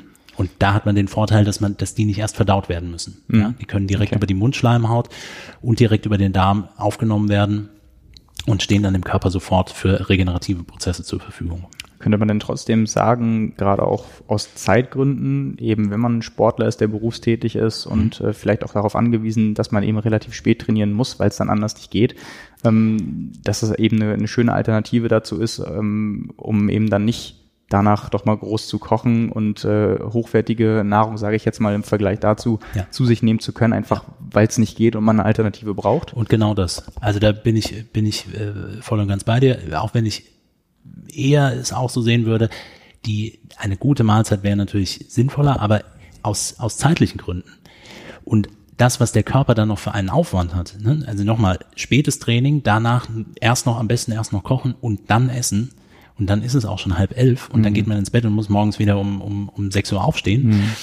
dann, dann verdaust du die Nacht über. Und dann muss deine, deine Leber ganz viele andere Dinge machen, äh, wofür sie jetzt eigentlich in der Nacht zuständig wäre. Und von daher macht es schon Sinn, äh, sowas vielleicht auch zu einem späten Training, je nachdem, wenn das, wenn es natürlich immer ist, muss man, muss man vielleicht auch seinen, seinen Biorhythmus ein bisschen umprogrammieren, aber äh, dann wäre das eine gute Alternative, weil dann brauche ich nicht mehr viel verdauen. Weil du das gerade angesprochen hast, ähm, das ist ja auch ein sehr umstrittenes Thema. Ähm, Casein-Protein, ja. ähm, was ja nur dafür da sein soll, dass man über Nacht äh, noch einen Prozess in Gang halten kann, der auch der Regeneration dienlich ist. Deine Meinung dazu? Dann eher Quatsch. Äh, sollte man dann vielleicht sogar, damit man den Körper nicht zusätzlich belastet, sein lassen oder doch sinnvoll? Ich meine, es gibt bei Casein, Proteinen auch unterschiedliche Strukturen. Man darf halt nicht vergessen, dass jede Proteinstruktur letztlich auch das Immunsystem aktiviert. Und 80 Prozent der Immunzellen sitzen oder 85 Prozent sitzen im Darm. Mhm.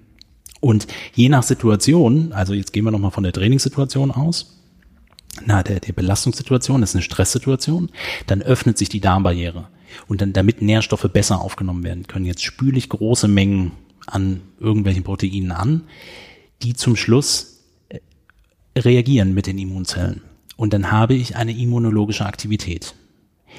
Die bräuchte ich jetzt eigentlich in, im Quadrizeps vielleicht. Da, wo ich eben auf dem Fahrrad richtig getreten habe, da ist Gewebe kaputt gegangen. Jetzt sollen eigentlich Immunzellen dort arbeiten. Hm. Bei 100 Prozent Energie arbeitet jetzt sehr viel im Darmbereich, um zu verdauen, um, um zu testen, ist das gut, ist das nicht gut, mhm. dann gibt es vielleicht eine immunologische Reaktion und ähnlichem. Ich persönlich würde davon absehen, äh, kenne da die Datenlage nicht so zu, dass man sagen würde, okay, das macht auf jeden Fall Sinn. Nochmal, es sei denn, es gibt unter Umständen einen bestimmten trainingswirksamen Reiz, den ich erzielen möchte. Und wenn das Training und, der, und das Ziel des Trainings über allem steht, dann muss man manchmal auch Dinge tun, die, die einen körperlich auch, auch, auch schädigen und kaputt machen. Mhm. Das ist so. Also Leistungssport und leistungssportliche Belastungssituationen sind oftmals nicht 100% kompatibel mit, mit, mit dem gesundheitlichen Wohlbefinden. Das ist so. Und das ist völlig legitim, wenn man sich dafür entscheidet. Ähm, und ähm, von daher muss man aus der Perspektive rausschauen.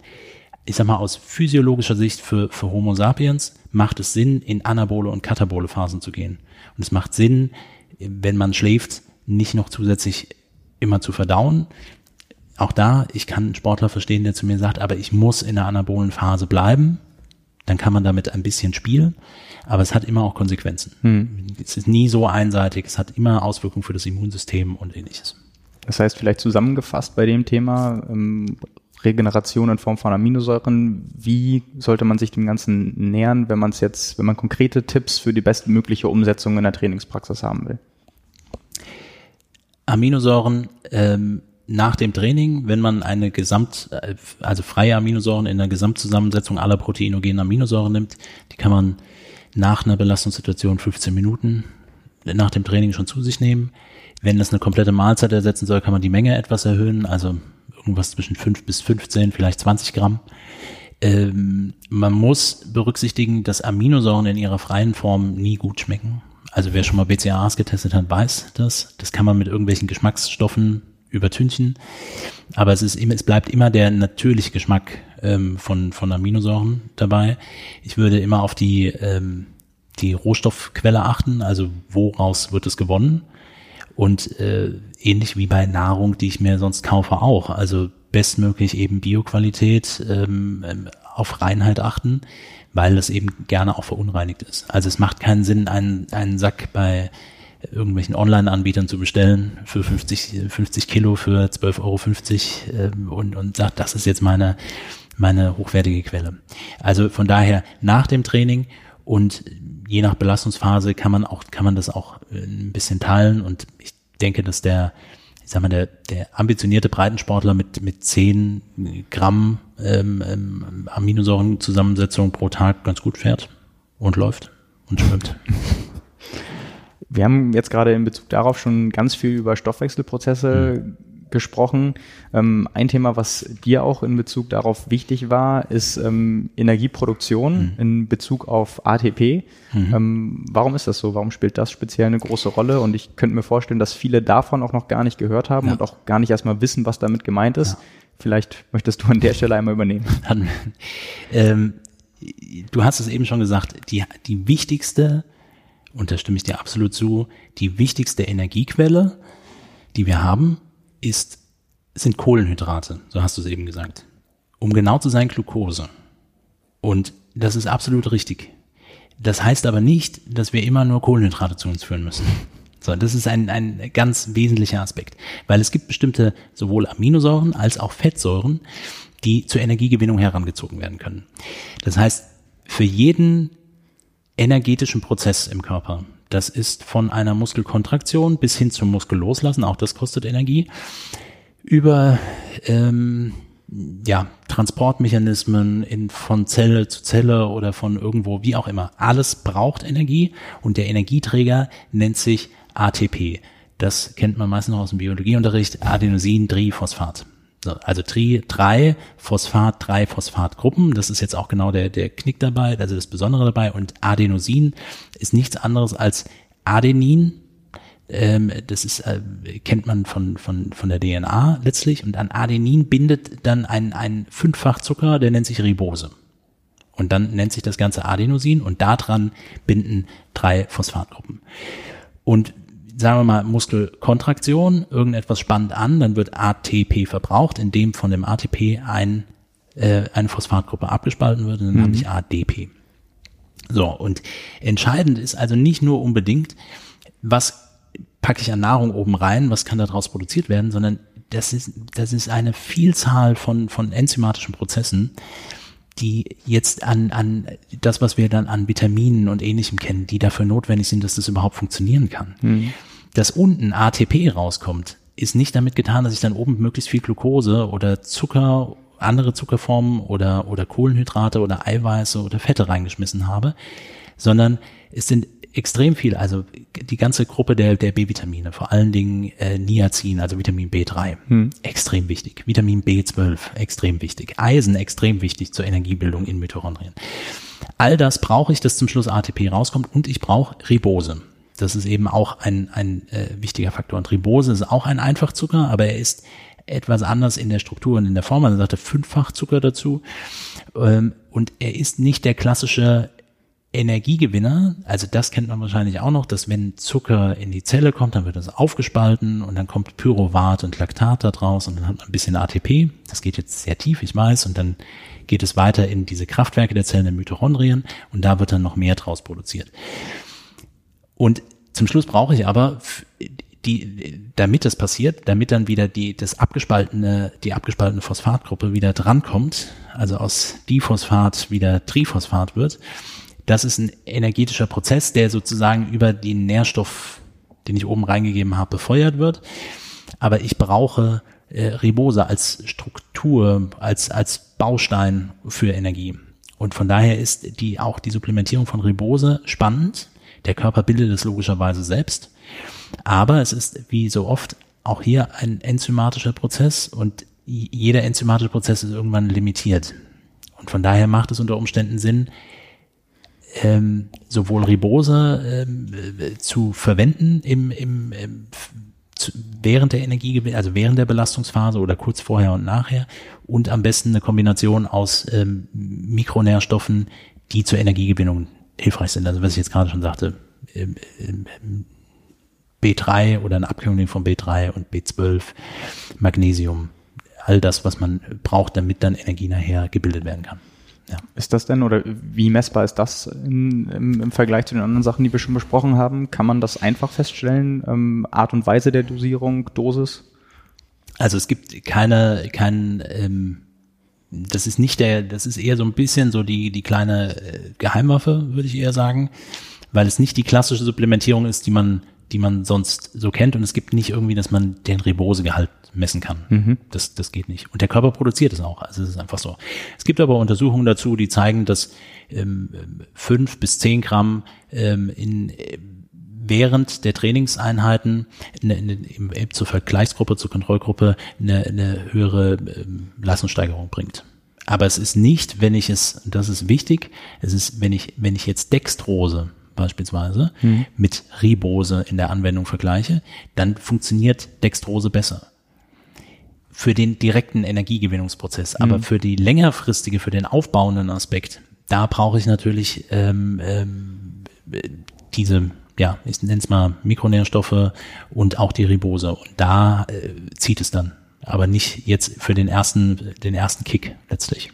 Also es braucht immer ein bisschen. Das heißt, was den Zeitpunkt angeht, wäre das aber trotzdem empfehlenswert, tatsächlich beide Aktivität auch unter anderem?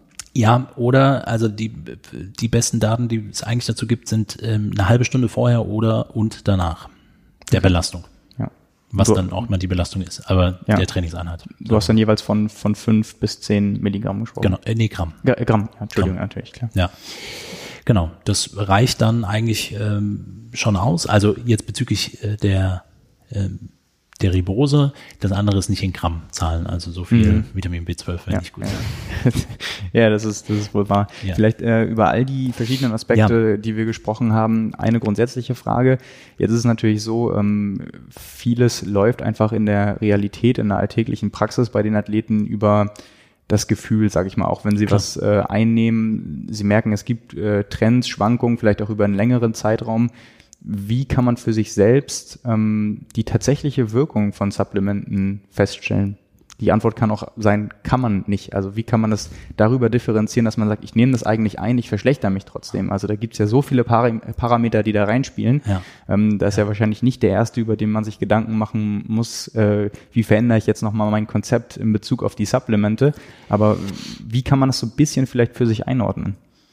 Ja, ich muss da wahrscheinlich auch sagen, also auch das Thema allein schon Wirkung ist schon schwierig. Ne? Supplements mhm. sind letztlich, es ist Nahrungsergänzung. Und das ist es genau das, nicht mehr und nicht weniger. Mhm. Und natürlich, wenn wir so drüber sprechen, fallen mir oder auch mein, mein Team und ich, wir sind natürlich in der Entwicklung auch für, für, für Produkte oder ähnlichem auch immer unterwegs und versuchen physiologische Mechanismen zu verstehen und in der Tiefe zu verstehen und eine bestimmte Verkettung zu verstehen, was man dann sagt, okay, jetzt verwendet man dies und jenes, das, das passt einfach gut zusammen an, an der Stelle. Und welche Untersuchungen gibt es dazu? Was müssen wir selbst an Untersuchungen noch zusätzlich machen? Ähm, ist, manchmal ist, also ich sag mal, sowas wie Aminosäuren, da kann man schon einen Effekt spüren.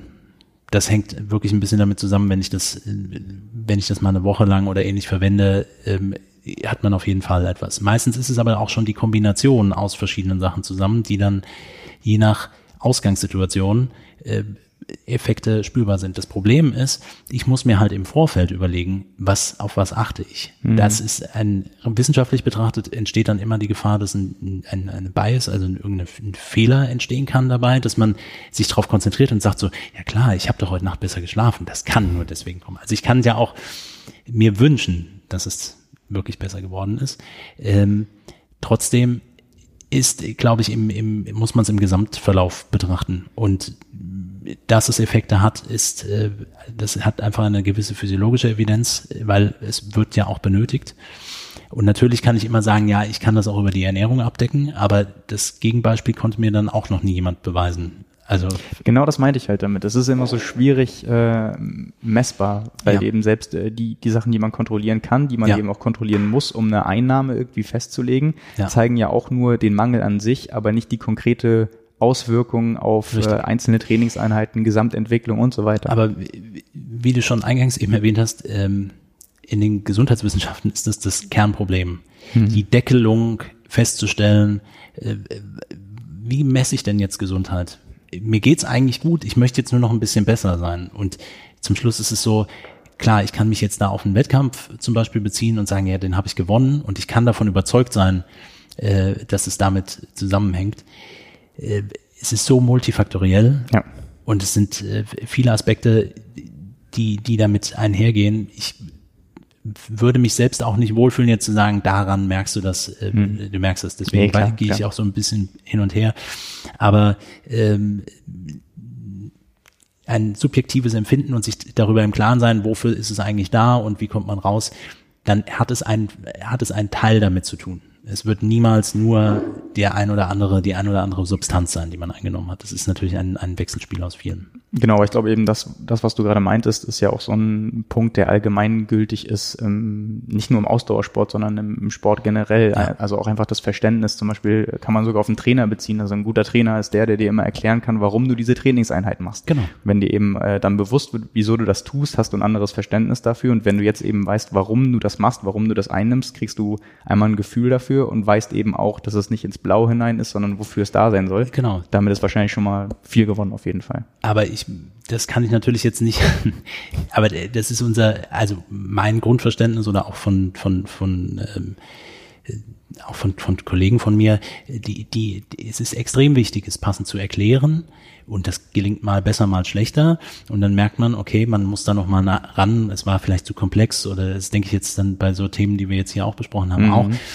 Äh, nur da steckt auf jeden Fall was dahinter. Es ist nicht nur so, dass man sagt, okay, schmeiß mal rein, mal gucken mal, was passiert, mhm. sondern es, es steckt etwas dahinter in, in den Gedankengängen, in der Entwicklungsphase und, und, und was kommt zum, zum Schluss dabei raus und wofür soll es dann verwendet werden. Und, und jetzt kann man natürlich weiterspinnen, weil wenn ich dich davon überzeuge und dir sage, Aminosäuren ist definitiv ein Thema und du sagst, okay, da habe ich so noch nie drüber nachgedacht und du nimmst das mit, dann hat es einen motivierenden Effekt für dich dann verändert sich deine, also die Motivation, die Emotion, die in deinem Gehirn entsteht, sorgt jetzt für einen neuen Neurotransmitter-Cocktail, der ausgeschüttet wird, der dich dazu bewegt, ja, unter anderem eine sportliche Einheit zu machen, das anders zu betrachten. Und so hängt es wieder alles miteinander zusammen.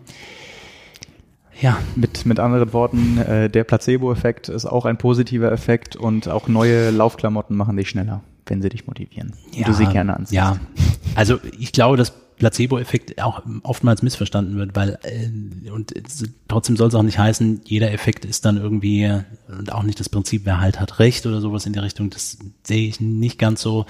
Ähm, aber Effekte wirklich einzuordnen, wo es zu 100 Prozent herkommt, ist, glaube ich, zu schwierig. Nee, ich meinte nur klar, also klar. So, sobald man mehr Motivation aus etwas, etwas schöpfen kann und äh, eine positive Herangehensweise hat, ja. Äh, ist ja abseits von der reinen Wirkung auch ein, schon mal. Ein, ein Verständnis dafür, ein, ähm, einen wirklichen Nutzen daraus auch ableiten kann.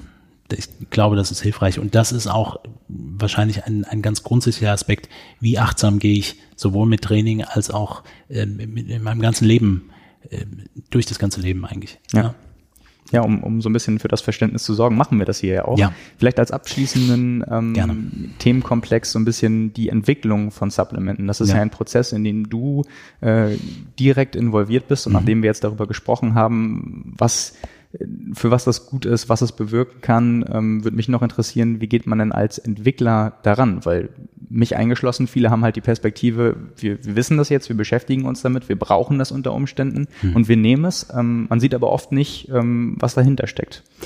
Das ist richtig. Ähm, und das macht es, glaube ich, bei uns, auch bei unserer Firma so ein bisschen ähm, schwierig, dass unsere die reine Produktentwicklung äh, nicht die klassische Variante ist, wie man es häufig kennt, nämlich ähm, man, man guckt mal, was die Leute so vermeintlich wollen. Also ich hänge mich eher an einen Zug und entwickle dann mal schnell ein Produkt, schmeiße ein paar Sachen zusammen und, und, und fertig.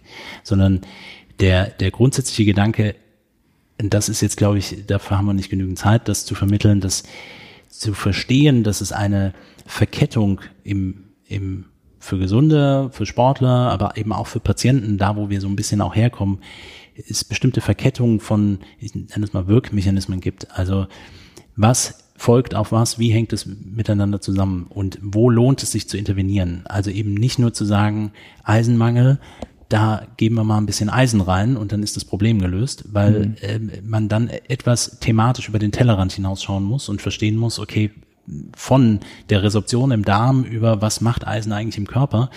Das heißt, wir haben natürlich immer unsere Fühler ausgestreckt, das ganze Team äh, im, im Hinblick auf was sind spannende Themen, was Leute interessiert natürlich auch, aber auch äh, wie funktionieren ähm, bestimmte Prozesse. Also wir sind nicht die klasse strukturierten, wir bringen jetzt in der und der Frequenz neue Produkte raus. Ich glaube, das ist ein, ein wesentlicher Unterschied und wir haben ähm, hinter jedem Produkt steckt eine Philosophie und auch eine Idee, die manchmal nicht so ausführlich äh, transportiert werden kann.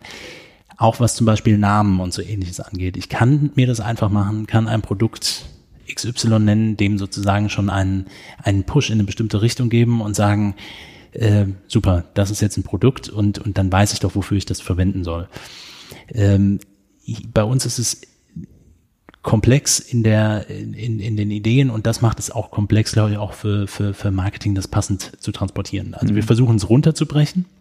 Die Gefahr beim Runterbrechen ist natürlich, dass auch wieder was verloren geht. Aber das, was letztlich in einem Produkt dann drinsteckt, an, an Überlegungen, an Ideen im Einsatz und auch für unterschiedliche Zwecke einzusetzen, das ist sowieso immer ein längerer Prozess. Und, ähm, und dann muss man eben indikationsbezogen schon ein bisschen schauen, was will ich, was will ich nachher mit, mit, mit dem Produkt, mit dem äh, Supplement oder ähnlichem dann auch, auch erzeugen und wen will ich damit erreichen. Genau. Wie, wie muss man sich das vorstellen von der, von der Dauer? Ähm, was kann man so ungefähr rechnen von der Idee für ein Produkt bis zum ja, marktfertigen, im Regal stehenden oder der, der Verpackung, die man letztendlich da finden kann. Ja. Du kannst es auch gerne an einem konkreten Beispiel irgendwie festmachen, wenn dir da irgendwie was im, im Kopf ist, weil ich glaube, das ist ja wahrscheinlich ja. auch teilweise unterschiedlich. Ja, also es gibt, muss man vielleicht auch nochmal differenzieren, es gibt natürlich auch Optimierungen ähm, eines, eines Produktes. Also du hast irgendwie eine, eine, eine grundsätzliche Idee, man hat damit angefangen und dann merkst du, okay, es gibt neue Datenlagen, die man jetzt entweder selbst durchgeführt hat oder mitbekommen hat. Es gibt ähm, auch, auch Rückmeldungen von Kunden. All das soll ja irgendwo mit einfließen. Das heißt also auch diese Anpassung. Eine Neuentwicklung ähm, hängt auch immer ein bisschen damit zusammen, wie, wie dringlich die sozusagen gefordert ist. Dadurch, dass wir nicht den, den, den klassischen Weg gehen im Sinne von, ähm, wir haben so eine Indikation, weil alle fragen danach und dann kann man so ein Produkt, denke ich, in, in wenigen Monaten auf den Markt drücken ähm, bei uns dauert das immer etwas länger. Also wir sind mal locker mit bis zu einem Jahr ähm, in der Entwicklung mit, bis das dann mal wirklich durch ist, äh, mit beschäftigt. Mhm. Also das, ähm, je nachdem, die Idee kann schon mal ganz gut sein, aber natürlich musst du Rücksprache halten, auch ähm, lohnt es sich, auch da rein zu investieren, lohnt es sich, dieses Produkt zu bringen, wie groß ist dann auch der Markt? Ne? Und wenn ich nicht von Marketing getrieben, sage ich mal, sage, das ist ein Produkt, das brauchen wir, macht das mal, entwickelt das mal, dann habe ich natürlich das Problem, dass ich, ähm, dass ich jetzt Rücksprache halten muss mit dem Marketing und die müssen sich überlegen, okay, haben wir dafür überhaupt einen Markt? Mhm. Kriegen wir das transportiert? Ich glaube, von der, auch von, von unserer äh, Gründung, von unserer Entstehung her, ist es ein, ein Thema, was problematisch vielleicht für den einen oder anderen wirkt, für uns aber eigentlich auch, einen, auch eine Art USP ist, ist eben genau andersrum zu betrachten und nicht das zu machen, was alle anderen auch immer mhm. versuchen zu machen. Ihr habt ja bei, bei Artgerecht auch ähm, mehrere Triathleten, die mit denen ihr zusammenarbeitet, unter anderem Florian Angert, Andreas Dreiz, Jana Uderstadt. Genau. Ähm, was für eine Rolle spielt da so das Feedback, beziehungsweise wie so der generelle Umgang bei Athleten, die ihr konkret oder mit denen konkret dann auch zusammenarbeitet? Also das ist uns natürlich total wichtig aus allen Perspektiven, äh, was an, an Feedback kommt mit den, mit den Produkten. Also alle drei äh, verwenden die Produkte. Wir versuchen das natürlich auch gerade auch im auch da natürlich auch ein bisschen auszuspielen, auch mit, auch, dass man irgendwie diese, die Kooperation auch ein bisschen äh, sieht und erkennt. Mir persönlich, das ist jetzt ist aber auch eher mein Typ, ähm, ist jetzt nicht so wichtig, dass das jetzt irgendwie jeder mitbekommt, sondern äh, ich will halt, dass die individuell einzeln von den Produkten überzeugt sind. Also ich erzähle das hier, dann sollen die es gerne probieren und, und, und, und dann möchte ich auch gerne das Feedback hören und sagen, ja, hat bei mir jetzt nichts gebracht oder also da kommen wir wieder zu dem, auch mit der Selbsteinschätzung. Und ähm, da haben wir natürlich auch viele andere Sportler, wo es jetzt gar nicht so Kooperationen in dem Sinne gibt, die aber schon auch uns anschreiben und wo mein Team und ich auch im engen Austausch sind und versuchen individuell, so wie es eben möglich ist, auf Basis unserer Produkte ähm, auch eine Empfehlung rauszugeben. Ja. Um das vielleicht ja. einmal konkret zu machen, was sind denn eure Produkte, worauf seid ihr fokussiert und auch, weil genau. du die, die Namensfindung vorhin angesprochen hast, wie, wie heißen die? Genau. Ähm, also allem voran und das hängt auch wieder mit diesem Eisenthema zusammen, ist ähm, unser Hauptthemenfokus, Produktfokus ist Lactoferrin. Das hatte ich eben erwähnt. Ähm, und das Produkt nennt sich L-Ferrin. Das äh, ist letztlich dieses Protein, was wir mit einer besonderen Technik aus Kuhmilch extrahieren und nur dieses isolierte Protein haben. Die gängigste Frage, die jetzt kommt, äh, Lacto, das ist irgendwas mit Laktose, äh, Laktoseintoleranz. Nein, es ist wirklich nur dieses Protein. Es hat eigentlich nichts mit Milch zu tun. Das ist vielleicht an der Stelle wichtig. So, und das ist auch unser Schwerpunkt. Das ist nämlich ein anderen Teil, den ich auch mit betreue, sind Forschungsprojekte, die wir machen. Also mit verschiedenen Universitätskliniken ähm, und, und, und Instituten europaweit äh, oder EU-weit sind wir in, in verschiedenen Forschungsprojekten tätig. Und ähm, forschen da speziell an den Auswirkungen von Lactoferrin. So, und was wir besonders machen, ist, dass wir eine Extraktionsmethode haben und eine Aufreinigungsmethode, die ähm, dieses Protein säubert. Hm. Und das muss man sich vorstellen, dass das sehr reaktionsfreudig ist. Das hat unterschiedlichste Eigenschaften. Das wird ja von, vom Immunsystem selbst gebildet. Säugetiere bilden das alle. Das von Kuhmilch ist identisch zum menschlichen, also kann man das mit einsetzen. Und weil das so reaktionsfreudig ist, sammelt sich da allerhand an und das muss man halt eben erst reinigen. So, das ist so ein bisschen unser Hauptfokus. Äh, das sieht man in den Produkten jetzt erstmal nicht. Das, was wir machen, sonst an Produkten, sind eben immer Kombinationsprodukte ähm, aus beispielsweise Aminosäuren, sekundären Pflanzenstoffen, ähm, ähm, von Vitaminen, Mineralstoffen und ähnlichem. Und da haben wir so ein paar ähm, wesentliche Aspekte, auf die wir uns beziehen. Das eine ist die Art der Kombination, also nicht nur irgendwie ja, wir geben mal was rein und wird schon passen, so äh, Pi mal Daumen, sondern da steckt sehr viel Analysearbeit drin und es gibt Hintergründe, warum was miteinander in welchen Mengen vorhanden ist. Das ist so ein mhm. bisschen auch das, die, die geheime Formel, so ungefähr. Auch wenn man sie natürlich auf dem Label sehen kann, aber da steckt äh, ein Gedankengang dahinter. Der äh, andere Aspekt neben der Kombination ähm, ist die, unter Umständen die Technologie, die wir dafür verwenden. Also wir haben da auch weltweit Partner, was ähm, zum Beispiel Extraktionsmethoden angeht. Also wir sind fest davon überzeugt, dass wir äh, Vitamine nicht nur einfach irgendein Vitamin haben wollen, sondern am besten einen Pflanzenstoff, den wir, wo wir das Vitamin raus extrahieren und dann ist es ja nicht nur ein Vitamin, sondern mehrere zusammen. Hm. Und das muss mit einer bestimmten schonenden Methode stattfinden. Das heißt, synthetisch hergestellte, also künstlich hergestellte Vitamine funktionieren unter Umständen nicht so gut. Und wir sind nicht nur davon überzeugt, sondern das zeigt sich immer mehr auch, dass die Kombination in einer Pflanze so komplex ist, dass wir jetzt nicht sagen können, genau deswegen ist das so. Das ist viel zu komplex, um, um, um das einmal festzulegen. Deswegen sagt man, man nimmt dieses komplette Extrakt und arbeitet damit. Das ist ein wichtiger Aspekt und grundsätzlich Qualität. Also wir suchen und sourcen weltweit ähm, die bestmöglichen Rohstoffe das ist sicherlich auch etwas, was, was ähm, also das ist, steht allem voran. Qualitative Voraussetzungen für ein Produkt zu schaffen, ist absolut entscheidend. Und äh, es kann äh, gerade was Verunreinigungen angeht, aber was, was auch die, ähm, also auch biologischer Anbau, die Produkte müssen die passende Qualität haben. Ja.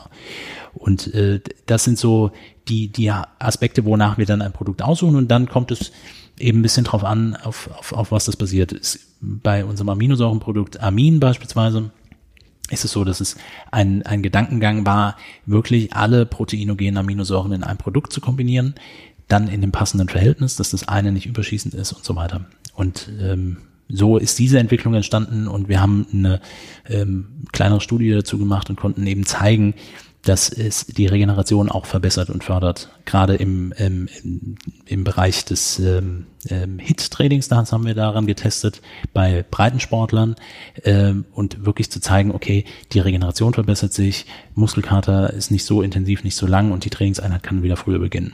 Hm. Genau. Und so zieht sich das so ein bisschen äh, in, in den Produkten durch. Wir haben sicherlich auch einige Sachen, die ähm, auch bei anderen, sage ich mal, zu finden sind, ob es jetzt ein Vitamin D Produkt ist, also Vitamin D3, aber auch hier Kombination Qualität, Rohstoffqualität. Ähm, ähm, es geht um, um ähm, ähm, Multivitamin, der Einsatz, also ein breites Spektrum zu nehmen. Auch da haben wir ein Produkt. Ähm, Omega-3-Fettsäuren ist ein Thema. Also vieles auch, was so der, in der Standardsupplementierung ist, aber die Suche nach der passenden Qualität ist oftmals schwierig, ohne da jetzt irgendjemandem mhm. zu nahe treten zu wollen, was es an Produkten gibt. Aber der Ursprung war, ähm, dass man selbst in, mit dem Einsatz äh, damit gearbeitet hat und aus dem therapeutischen Kontext heraus gearbeitet hat und gesagt hat, okay, welche qualitativen Standard kann ich dir jetzt anbieten als Patient oder Klient? Was kann ich dir da geben oder was kann ich dir empfehlen? Und dann hat sich eben häufig gezeigt, hm, das, wie ich mir das vorstelle, gibt es das nicht. Und so, so ist es ein bisschen entstanden von der grundsätzlichen Idee. Die Qualität ist wahrscheinlich auch so der Faktor, der preislich viele Produkte voneinander unterscheidet. Wenn man da guckt, dann gibt's ja alles von bis. Genau, genau. Äh, da, da darf man natürlich auch nicht ähm, sich zu 100 Prozent äh, drauf verlassen. Also natürlich kann, ja, naja gut, ich kann klar. auch einfach den Preis hochschrauben und sagen, hey, es ist so qualitativ hochwertig. Aber äh, also gerne auch ähm, wer da auch individuelle Fragen zu hat, ähm, wir stehen da gerne offen für auch was Zertifikate und ähnliches angeht, weil ähm, äh, klar ist das zum Schluss auch ein preislicher Faktor. Ähm, und das kann man einem jetzt glauben oder nicht, aber es geht nicht darum, dass unsere Produkte so kalkuliert sind, dass man, äh, dass die jetzt nur des Preises wegen so hoch sind, sondern weil einfach die Rohstoffqualität einen enormen Faktor ausmacht. Das ist einfach so. Ja, ja, Dann, dann danke ich dir erstmal für deine Zeit, für die Einblicke und Vielen Dank. jeder, der sich damit noch mal ein bisschen detaillierter auseinandersetzen möchte, sich das vielleicht mal anschauen möchte, kann die Website von Artgerecht besuchen. Ich werde das nochmal verlinken in den Show Notes. Ähm, ja, da gibt es dann eine Übersicht zu allem, worüber wir auch noch gesprochen haben in Bezug auf die konkreten Produkte. Wer dann eben Bedarf hat, sich hat testen lassen oder etwas ausprobieren möchte, kann sich da umschauen.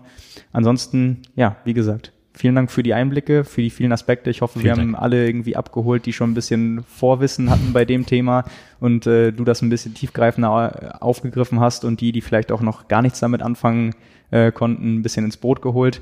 Ähm, an alle da draußen vielen Dank fürs Zuhören und ja, bis zum nächsten Mal.